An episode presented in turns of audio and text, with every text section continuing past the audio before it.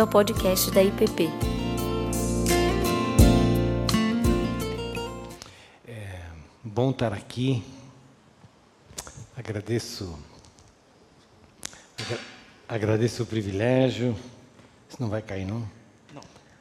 Agradeço o privilégio, a oportunidade de estar aqui e especialmente o privilégio de estar aqui é, nesse lugar de, de, compartilhar, de compartilhar nessa noite. É, quando a Cilida e eu, né, depois de um longo tempo, é, decidimos que já podíamos nos arriscar a, a dar um, um, chego aqui em Brasília e passar alguns dias aqui, é, no meu coração é, Acho que estava claro que eu precisava vir aqui. Né? É...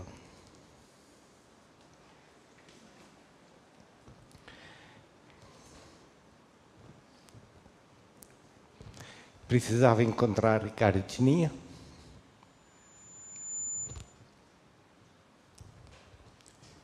É, a gente tem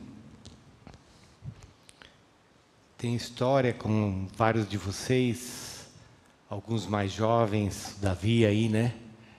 É, Tiago, Cláudia, no programa Grão de Mostarda, e alguns outros que participaram nesse, nesse programa Grão de Mostarda, ou nós acabamos nos encontrando nos caminhos aí da, do reino, da Aliança Bíblica Universitária, da Aliança, de tantas, da fraternidade teológica, e estar aqui é um pedaço de casa também na nossa caminhada. E o Ricardo é, quase criou um problema com o Zé Walter e a Lude, é, na casa de quem nós estamos, é, tentando é, me trazer para cá hoje à noite. Depois, Tiago, você acerta com o Zé, né? que ele está magoadinho. Né? Então, é, mas é que também eu acho que o Tiago, né, eu sou pastor luterano, 31 de outubro, né, então tinha mais um nexo aí, e, e eu confesso que às vezes eu não sei bem é, o que fazer nesses dias, é, porque afinal a gente não está aqui é, a gente não está aqui para uma aula de história, né? a gente não está aqui para lembrar coisas da história é, como alguma coisa cognitiva, alguma coisa do nosso conhecimento e que não tenha é, uma relação muito profunda, de fato, com aquilo que nós estamos passando hoje, né? com o nosso tempo, com a nossa realidade. Porque eu acho que uma das coisas que a gente faz na fé cristã é que a gente tem uma longa conversa, né? não apenas com os pais e as mães da reforma, é, certamente que não, né? mas a gente tem uma longa conversa com essa nuvem de testemunhas que nos é, fazem companhia na nossa caminhada de vida, na nossa história, no nosso tempo hoje. A gente nunca está sozinho. A gente nunca está sozinho. Ah, a, a, a, palavra de Deus nos acompanha, o Espírito Santo de Deus está, está conosco e ele está presente nessa nuvem de testemunhas que fica sussurrando né, aos nossos ouvidos, eh, aos nossos corações, memórias de experiências, de encontros, é, de vocações com as quais a gente com as quais a gente se edifica e certamente ao olharmos para a reforma é, nós é, tentamos é, ter essa conversa né? essa conversa com esses homens e essas mulheres que é, nos antecederam e ao nos anteceder, enriqueceram a nossa própria caminhada e nos ensinam nos ensinam pelas suas virtudes, nos ensinam pelos seus vícios, nos ensinam pelos seus erros e pelos seus acertos, porque todos nós os temos, e assim como as gerações posteriores apontarão para alguns dos nossos vícios, não é? E algumas das nossas, algumas das nossas virtudes. Lutero, Lutero era um homem angustiado. Ele era um homem atribulado. Lutero era, era um homem eh, de dores, de conflitos, de conflitos internos, eh, profundos, de conflitos existenciais. Lutero era também um brigão, né? ele brigava não apenas com a cúria romana, ele brigava com o diabo, ele jogava tinteiro no diabo. Não sei se acertou, é, é, né, que o diabo é, é liso, é, mas o Lutero era um homem angustiado. Mas também nessa sua, nessa sua angústia, ele era um, era um homem que, é, que, é, que buscava, que ansiava né, por, por uma palavra de Deus, por uma presença de Deus, por algo é, que viesse para ele, de fora dele mesmo, porque é, na medida em que ele só ficava com ele mesmo, ele vivia a sua angústia a angústia da sua, do seu futuro, dos seus pecados. Né? E ele ansiava por uma palavra que viesse eh, de, de fora dele, de fora da sua tradição, de fora até dos seus estudos teológicos. Né? Uma palavra que viesse de Deus para ele para o seu tempo, para a sua angústia, para as suas perguntas, para a sua realidade. E Deus nunca nega uma palavra, uma, uma busca assim. Deus nunca nega uma ansiedade assim. Deus nunca deixa seco, deixa no seco, por assim dizer, aquele que tem essa sede. Né? Deus, Deus gosta de se deixar encontrar. Jeremias fala sobre isso, né? Jeremias 29 é, fala sobre essa, essa, essa busca de Deus, né? E Deus dizendo: Eu vou me deixar encontrar. Aliás, é, é, Jeremias 29, eu estou aberto aqui nesse capítulo, ele é um capítulo complicado. Ah, Tiago, eu acho que, é, é, é, eu acho, né? Essa, essa, essa tua oração que você fez aqui, né, por nós, por esse tempo que nós vivemos. De repente é uma oração tão similar com essa, com essa, com esse versículo, com esse, com esse capítulo 29, porque é, é, é, um, é um exílio. O povo está no exílio. É uma carta que se escreve, uma palavra para, para uma geração que está no exílio, perguntando: e aí, Deus, como? E aí, Deus, qual é? E aí, Deus, você não vai dizer nada? Diga alguma coisa. E o profeta Jeremias diz: busca, busca Deus, ele vai, você, ele vai te ouvir. Busca Deus e você, você vai receber dele uma palavra, porque Deus não é o Deus que nos deixa nessa secura. Deus gosta de nos alimentar com a Sua presença. Deus gosta de nos alimentar com a Sua palavra. Deus gosta de soprar sobre nós o sopro do Espírito de Deus. E o sopro do Espírito de Deus é aquele sopro que, que faz com que nasça primavera em pleno inverno. Que brote água da pedra no deserto, como Moisés testemunhou. E foi assim também com Lutero. Deus lhe deu uma palavra. Deus lhe deu uma palavra que mudou totalmente a configuração da sua vida. Deus lhe deu uma palavra que mudou a sua, a sua uh, eu ia falar Weltanschauung, a, a, sua, a sua visão de realidade, a sua visão de mundo, de vocação, de tarefa. Eh, Deus lhe deu uma palavra que ajudou ele a interpretar o seu lugar naquele momento, naquele lugar, naque, naquele momento histórico, naquela geografia. Deus lhe deu uma palavra que desse para ele um sentido de relacionalidade com o seu tempo. Deus lhe deu uma palavra que viesse trazer uma vertente de esperança e, ao mesmo tempo, uma denúncia profética para aquela realidade e para o tempo no qual ele vivia. Nós sabemos qual foi a palavra que Deus deu para ele. E a palavra que Deus deu para ele o, o, o, o levou a encontrar o Deus da graça.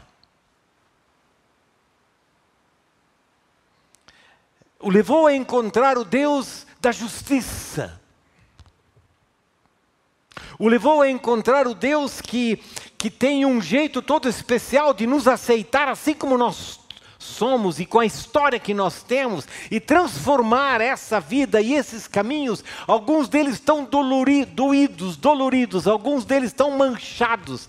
E ele tem essa palavra que, que nos alcança exatamente aí, no lugar onde nós estamos, no tempo no qual nós estamos, com a história que nós temos e transforma isso numa experiência de uma nova relacionalidade com Deus, de um novo encontro com Deus, uma experiência com um, um novo encontro com um chamado, com uma vocação, com um jeito de viver e uma nova esperança. Deus nos dá sempre de novo, em diferentes momentos da nossa história pessoal, coletiva, Deus nos dá essa palavra que, que transforma a nossa vida, é que, ref, é que refocaliza a nossa vocação, que estabelece novos padrões de relacionamento para que a gente acaba, acabe se vendo como alguém que é testemunha dessa palavra, desse, desse sopro do eterno, dessa desse Deus que vem desse jeito e nos surpreende e nos agracia de uma forma tão profunda. Deus deu essa palavra para Lutero. E essa palavra que refocalizou toda a sua vida, porque Deus gosta muito de nos agraciar com essa com essas suas palavras sopradas pelo Espírito. Qual, qual é a palavra que Deus tem soprado sobre você? Você tem, você tem tido sede de uma palavra assim? Você tem tido sede do sopro do Espírito que nos que nos tra traz à nossa memória uh, uma palavra que, que nos alcança é, no, no lugar que nós vivemos, que nos alcança na situação que nós vivemos. Uma palavra que, que nos ajuda a discernir o tempo no qual nós vivemos e, ao mesmo tempo, nos leva a olhar para além do nosso tempo, nos leva a olhar para a eternidade. Qual é a palavra que Deus lhe deu? É, qual é a palavra pela qual você tem sede?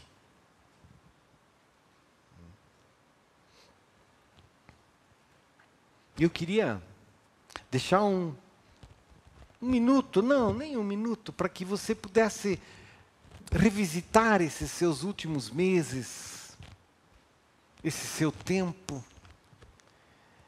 e perguntar se você tem tido sede por uma palavra assim. Ou se tudo que você tem, tem, tem mastigado são as palavras que você já tem que são as palavras que nascem dentro de você, que são as palavras da, da mídia, são as palavras das redes sociais, são as palavras, são essas vozes que vão, que nos, né, que, que nos bagunçam a vida de jeitos tão profundos. Ou se você tem uma sede de alguma coisa, de uma palavra que possa refocalizar a sua vida, a sua vocação, as suas relações. Porque Deus gosta. Como eu disse já duas vezes, né, ou três, Deus gosta de se deixar achar. Deus gosta de visitar a gente com a, a sua palavra, o seu espírito. E eu acho que foi essa uma das coisas que durante essa pandemia eu mesmo, né, lá a gente ficou muito tempo lá em casa, né, a Cileda e eu, e as palavras, né, algumas vezes eles convidam gente para uma live daqui, outra live dali, né, alguns pastores dizendo, Valdir, você tem alguma palavra para os nossos pastores nesse momento? Né?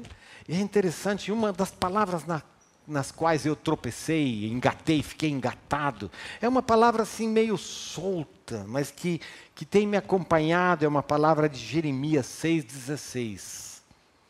Palavra de Jeremias 6,16 Está te incomodando, né? Não, mas é que está caindo. E vai cair. Vai cair. Vai. Eu ou o microfone? Eu acho que os dois. Os dois. Isso.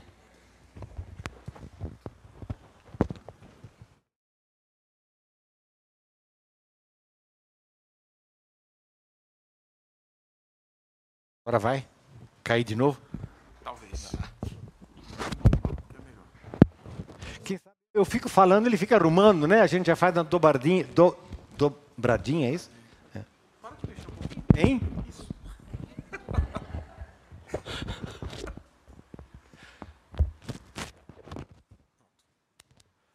Ô, oh, Tiago, quanta ajuda, hein? Jeremias 6,16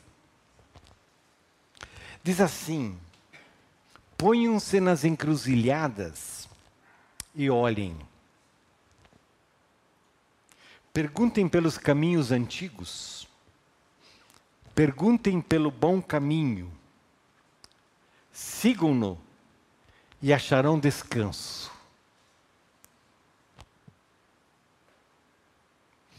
Ponham-se nas encruzilhadas e olhem.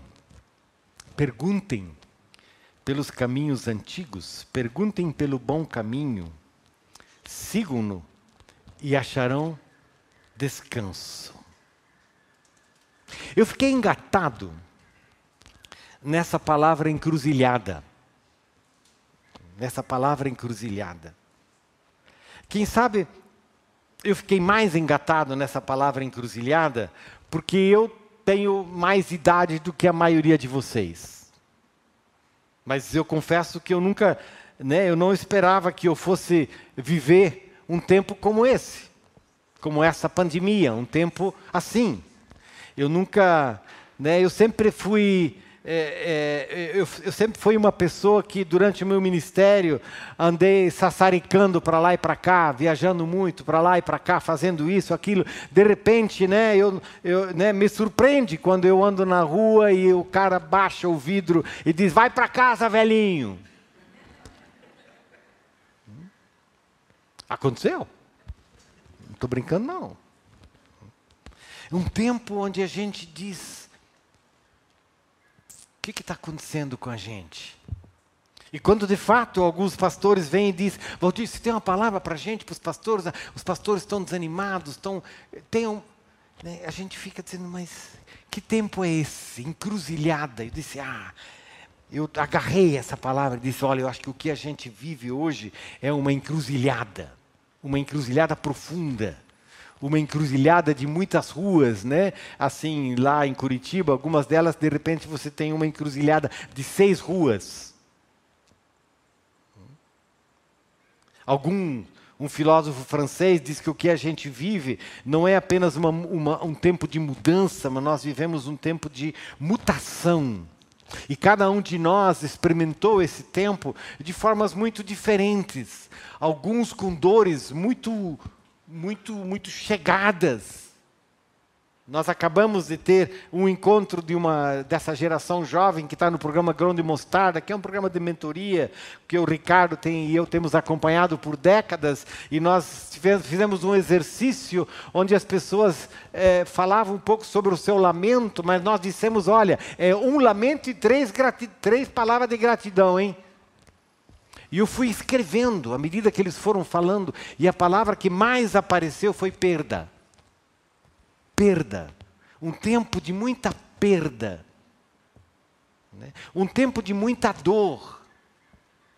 E cada um de nós viveu isso, de, experimentou isso de uma ou de outra forma, mas todos, de alguma forma, ficamos machucados, todos ficamos doídos, todos ficamos é, perplexos. Alguns muito espalhados, a, no, a nossa família é muito espalhada. Né? Nós temos quatro filhos e, e netos e eles vivem todos fora do Brasil. Bom, nessa não deu né, essa encruzilhada não me levou para encontrá-los durante esse período. Né? E pior é eles, eles ligando. Dizer, pai, tá tudo bem aí? Você não está saindo não, né? Quem é que está fazendo as compras? E, caramba, o cara está lá nos Estados Unidos querendo controlar a minha vida aqui. Né? Diz, quem está aí? Tem alguém aí?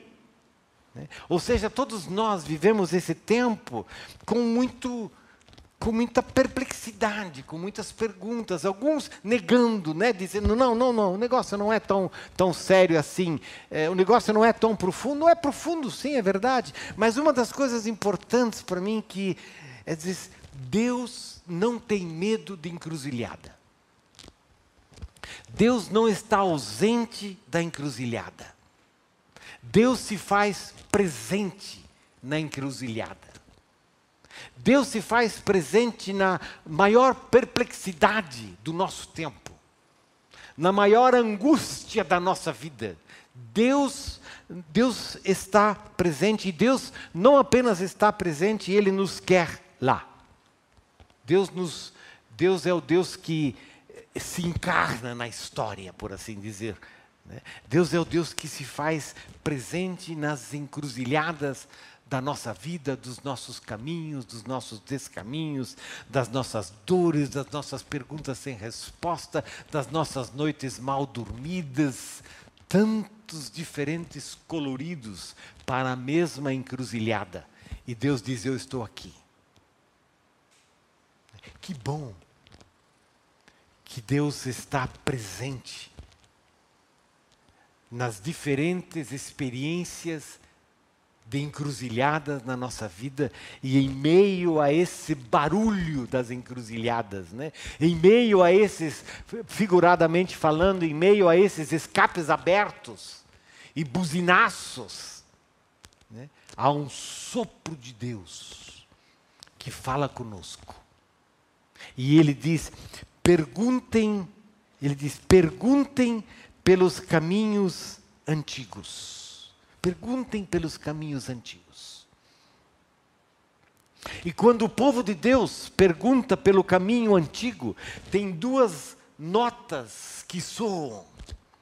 Uma das notas que soam quando o povo de Deus pergunta pelos caminhos antigos são as histórias. As histórias. As histórias de homens e mulheres que nos dão testemunho da sua vida, do que aconteceu com isso.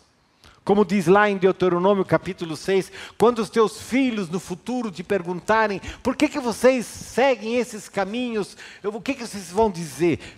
Diz, quando teus filhos no futuro te perguntarem, contem para eles que vocês eram escravos no Egito e Deus libertou vocês do Egito. E Deus colocou vocês num novo, num novo caminho. O Deus que atua na nossa vida, na nossa história, se transforma no testemunho de homens e de mulheres que, no decorrer da história, fazem parte dessa nuvem de testemunhas que contam uma palavra, que contam uma, uma, uma história comum, que tem uma narrativa comum. Nós éramos escravos no Egito e Deus nos tirou de lá. Nós estávamos perdidos nos nossos pecados, nas nossas angústias, nos nossos maus caminhos, e Deus nos alcançou.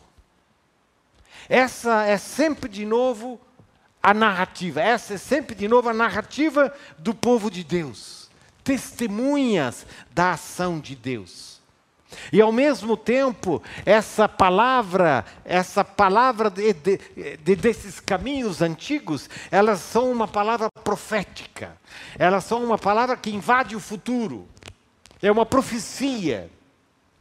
Deus nos tira daqui e nos leva para lá e Ele nos diz: Olha, eu estou, eu estou tirando vocês daqui, estou levando vocês para lá.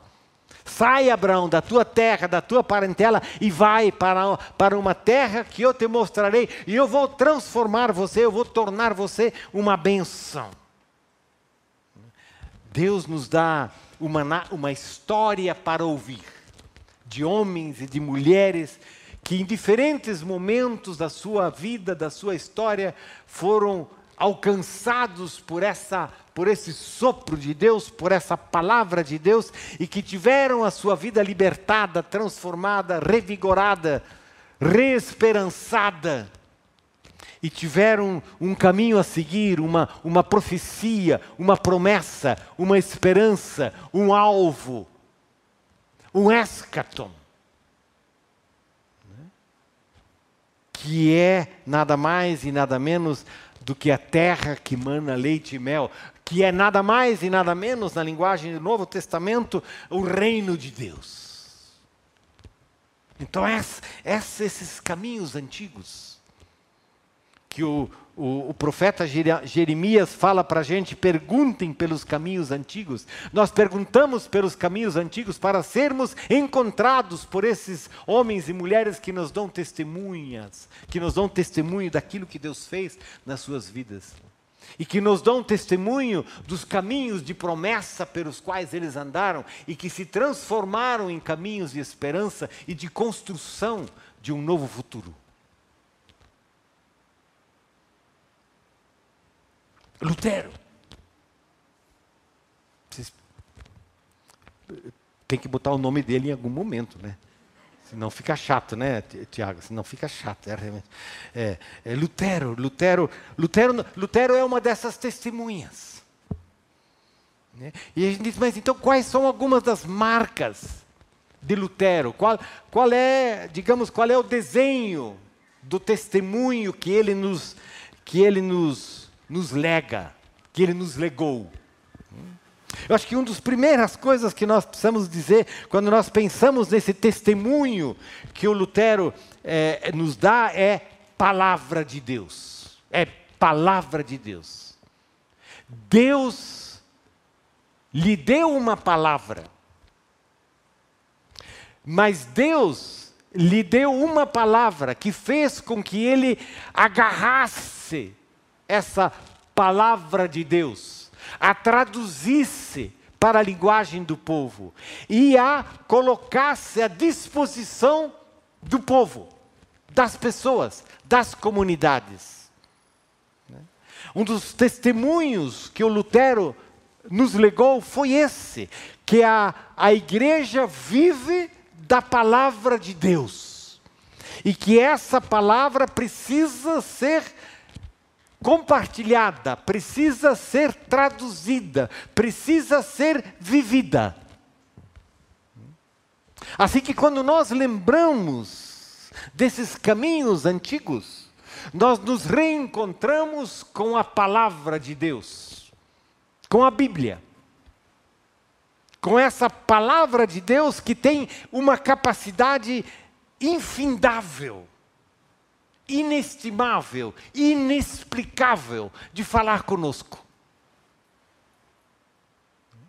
As palavras ao nosso redor, as palavras que nascem dentro de nós, elas nos cansam, elas nos puxam para baixo, elas nos desnorteiam na encruzilhada. Mas a palavra que vem de Deus é a palavra que nos acolhe, é a palavra que nos cuida, é a palavra que nos abraça, mas é também a palavra que nos reconfigura, que é a palavra do perdão e a palavra da nova vocação. Assim que nós precisamos, nesse, nesse nosso tempo e nessa encruzilhada que nós vivemos, nós precisamos ser lembrados de que há no horizonte uma outra palavra de que há no tempo e na história uma outra palavra. E que essa palavra vem de Deus. E que quando ele fala, a gente sente as tripas tremerem. Quando ele fala, a gente sente o coração aquecido. Quando ele fala, a nossa alma palpita. Quando ele fala, a gente sabe que é ele que está falando. E dessa palavra nós vivemos. Essa palavra nós precisamos. Essa palavra alimenta a igreja. Essa é a palavra que, que precisa nos alimentar. Está bem isso para você? Está bem isso para você? Essa palavra tem alimentado a você? Você tem se deixado alimentar? Eu não sou muito fácil nesse negócio de se deixar alimentar, né? Então nosso o filho que nos que passou um tempo aqui com a gente no Brasil, ele dizia: "Pai, estou indo no supermercado, precisa de alguma coisa?" "Não. Não preciso de nada." Pô, vocês vivem de quê?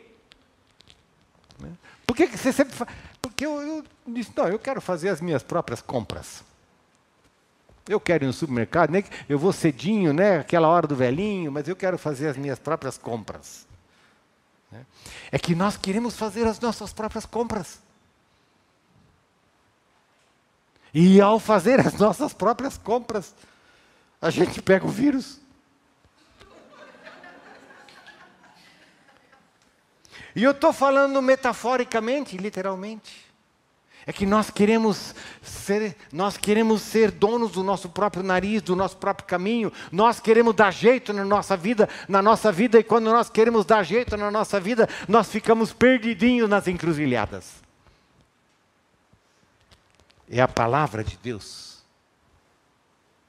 que nos dá sentido de pertencimento de vocação, de orientação e de cuidado. Lutero, o Lutero, obrigado Lutero, que você nos ajudou a que essa palavra estivesse disponível numa linguagem que a gente entendesse. A segunda coisa que eu queria, queria ressaltar é que o Lutero, um outro dos legados de Lutero é a comunidade. É a comunidade. Lutero foi, foi um brigão. Ele brigou com a cúria romana, especialmente com a cúria romana, e todo o pacote, né, não, não só com a cúria romana, e todo o pacote eh, político, social, religioso que implicava nesse negócio. Né, ele brigou né, para que essa cúria romana, para que esse reinado não controlasse a vida das pessoas e não, inter, não tivessem o monopólio da interpretação da palavra de Deus. Ele brigou para que a gente não entregasse para ninguém, para nenhuma cúria e para nenhum palácio, o direito de interpretar aquilo que Deus estava nos dizendo, ou inclusive impedindo a gente de ouvir aquilo que Deus estava nos dizendo. E para isso ele quebrou com esse monopólio. E ele disse: não, o lugar dessa palavra não é na cúria romana. Não é no monopólio da cúria romana. O lugar dessa palavra de Deus é na comunidade. E é quando essa comunidade aprende essa palavra, quando essa comunidade ora em conjunto, e quando essa comunidade canta, Castelo Forte, canta porque essa foi uma das contribuições da reforma, não é? Essa inologia comunitária. Né? Quando essa comunidade abre a palavra, quando essa comunidade canta, quando essa comunidade ora, quando essa comunidade se aprofunda nas coisas da palavra de Deus e videm, inclusive, desculpe, o, o, o, os presbiterianos aqui, né, que eu estou falando tanto de Lutero, né? Mas fazer o que se ele foi o precursor, né? Fazer o quê? Então, uh, domingo que vem vocês falam sobre o Calvino, que eu, eu, eu não, eu, eu, eu, não entendo, né? Mas esse, esse Lutero que falou da, que, né, que falou, falou da importância dessa, dessa comunidade, que tem não apenas o direito de ter a palavra, mas ela tem o direito de interpretar a palavra. E a palavra sempre precisa ser interpretada para ser aplicada. É? Então, esse legado tão rico. Aliás, que mesmo durante a pandemia foi tão explorada em muitos lugares, né, quando, quando muitos descobriram que já não precisava necessariamente do, da, do, do templo é, e já não precisava necessariamente da interpretação do pastor, porque a gente tem muitas cúrias evangélicas por aí, nesse nosso país, não é? Que querem controlar. E essa palavra que se que foi aberta na mesa da cozinha, essa palavra que foi aberta no, na pequena bolha, né? essa palavra que foi aberta nessa comunidade, é, esse legado da comunidade. E uma comunidade que se abre para o outro, que se torne uma comunidade de acolhimento. Porque essa é uma das coisas que o Lutero modelou para nós. Né? Na, claro que, é, que tem né, livros e mais livros de escritos sobre Lutero e o que ele escreveu, e tem, umas, tem uma série de publicações, eu falo assim porque esse negócio é grosso mesmo, e, e, e até hoje, pelo que eu sei, nem está traduzido, né, mas que chama Tischreden. Né? Isso não é palavrão, é Tischreden, são conversas de mesa. Porque o Lutero sempre, bom, primeiro, Lutero, né, ele casou, ele teve filhos. E uma das coisas que ele fazia é que ele levava as pessoas para a casa dele. A Catarina tinha que se virar. Não era fácil para a Catarina, porque ele, ele, ele trazia gente para conversar durante as refeições e tinha gente que tomava nota das coisas que das conversas. Né? E quando depois anos mais tarde eles publicaram essas conversas nessas conversas de mesa, que é isso mesmo, o Tishred, né? Conversas de mesa, né?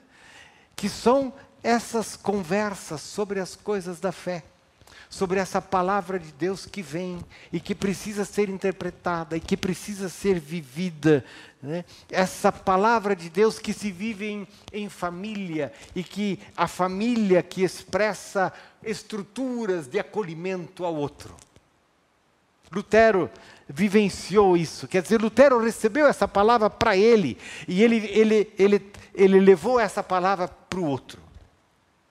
Lutero recebeu essa palavra para ele e ele colocou essa palavra numa linguagem tal que o outro pudesse entender. E era por isso que ele ia, enquanto que ele estava na prisão em Wittenberg, que ele ia nos mercados no sábado para, como a gente diz, man muss die Leute auf den Maul.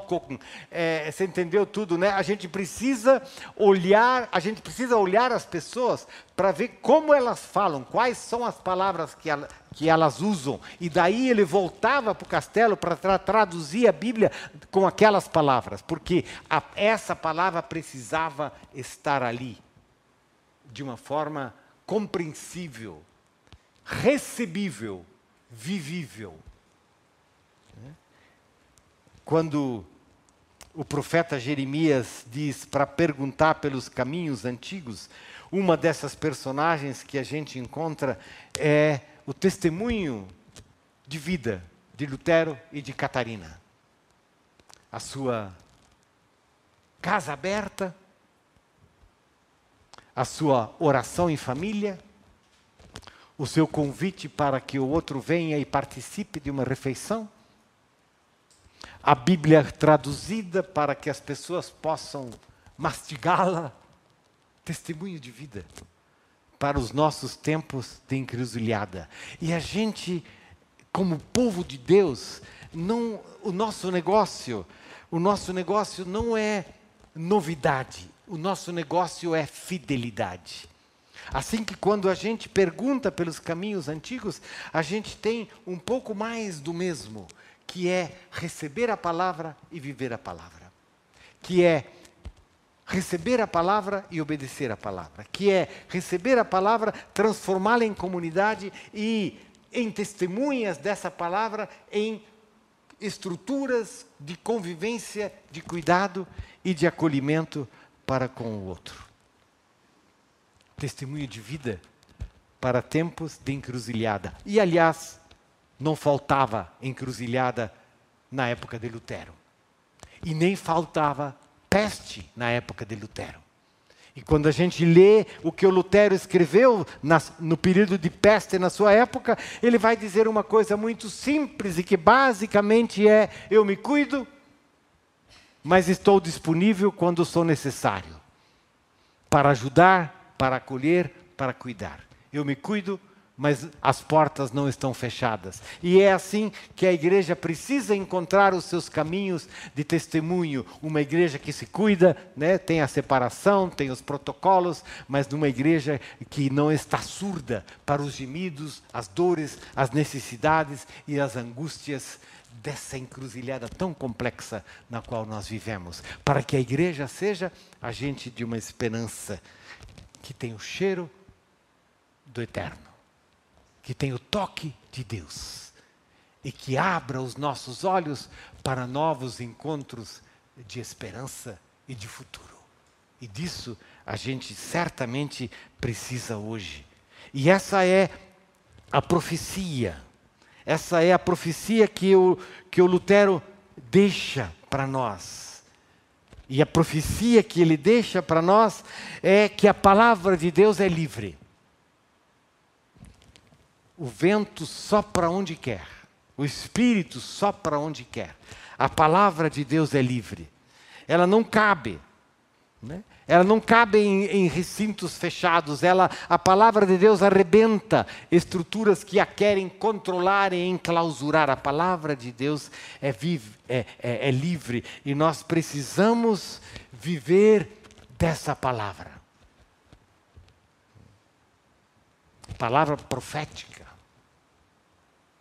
que nos lembra do poder de Deus que se manifesta na Sua palavra e que não está presa por nenhuma das nossas estruturas e dos nossos, dos nossos espaços, mas que rompe estruturas e espaços e atravessa diferentes encruzilhadas do tempo e sopra sobre nós a palavra da misericórdia e do amor de Deus. A palavra da graça que reconfigura as nossas angústias. E a palavra que nos transforma numa comunidade que acaba sendo uma comunidade de serviço, uma, uma comunidade de acolhimento, uma comunidade dos iguais. Todos eles como dizia também Lutero, todos eles sendo mendigos. Com a única diferença, como ele disse, de que nós sabemos onde há pão. Todos somos mendigos. A, a única diferença é que nós sabemos onde há pão. E isso é literal e isso é metafórico. E isso é metafórico no sentido de que nós sabemos que Jesus é o pão da vida. Por isso, quando o profeta Jeremias diz: perguntem pelos caminhos antigos, nós escutamos essas vozes dos nossos pais e das nossas mães na fé, que nos falam do seu testemunho de vida e nos apontam para caminhos de esperança. Mas quando Jeremias diz: perguntem pelo bom caminho, então nós encontramos a Jesus porque Ele é o caminho, a verdade e a vida. Nós não temos apenas a mensagem do Antigo Testamento, por assim dizer, né, dessas nuvens de testemunhas, nós temos algo mais, e esse algo mais é esse bom caminho que Jesus trilhou, esse bom caminho para o qual Ele nos convida, e esse bom caminho no qual nós reencontramos o sentido e a direção da nossa própria vida. Que bom que a igreja vive dessa palavra e que essa palavra de Deus tem nome e se chama Jesus a encarnação do Verbo, o Verbo que se fez carne e viveu entre nós, cheio de graça e de verdade, nas diferentes encruzilhadas da vida e do tempo. Esse Jesus é o bom caminho.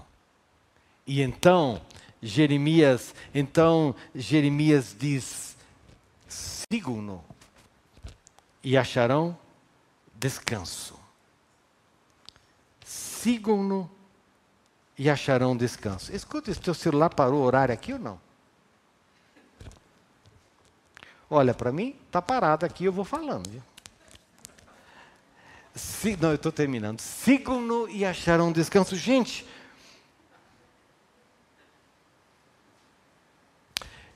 eu, eu fico. Eu fico agarrado nessa palavra final do, do Jeremias, quando ele fala do sigam-no e acharão descanso.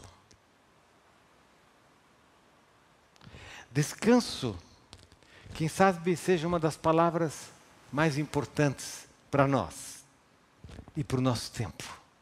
Descanso. Descanso de tanto medo. Descanso de tanta angústia. Descanso de tanta polarização. Descanso de tanta divisão. Descanso, descanso, pelo amor de Deus, eu preciso de descanso o descanso da alma, o descanso no seio da família, o descanso para a noite poder ser bem dormida, o descanso para o levantar da segunda-feira pela manhã, o descanso. Tem esse livro, né, que tem um, um dos best-sellers desse uh, do Han, que é esse filósofo coreano alemão, que fala da sociedade do cansaço sociedade do cansaço. E é assim que nós estamos, cansados. Cansados sem necessariamente fazer alguma coisa. Cansados das confusões. Cansados da perplexidade. Cansado das perguntas sem resposta. E Jeremias nos ajuda a reencontrar o caminho e Jesus concretiza esse caminho e diz: Vinde a mim, todos vós que estáis cansados e sobrecarregados, e eu vos receberei, eu vos acolherei, eu lhes darei descanso.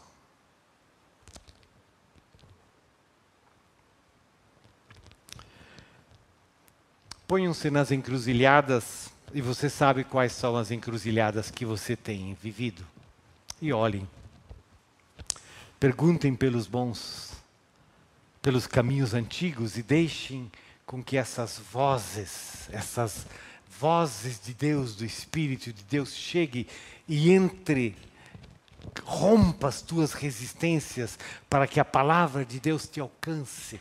E Ele vai te dar a palavra que você necessita para a tua angústia, para a tua dor. Ele vai te dar a palavra que você necessita para o teu tempo, para esse momento, não apenas para a tua vidinha particular, mas para a tua comunidade, para o, teu, para, para o reencontro com a vocação que Deus te deu.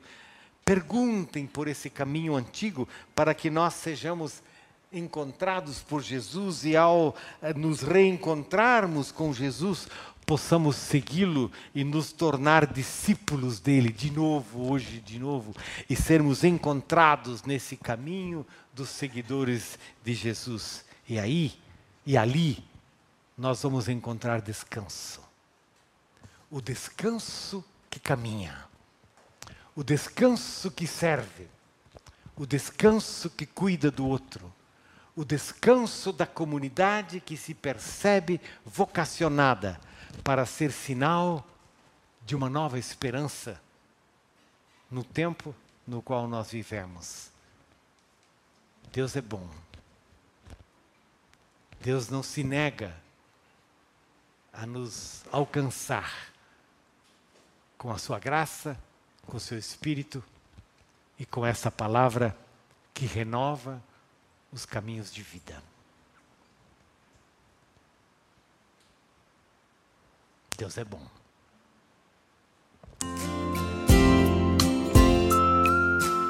Você acabou de ouvir o podcast da IPP.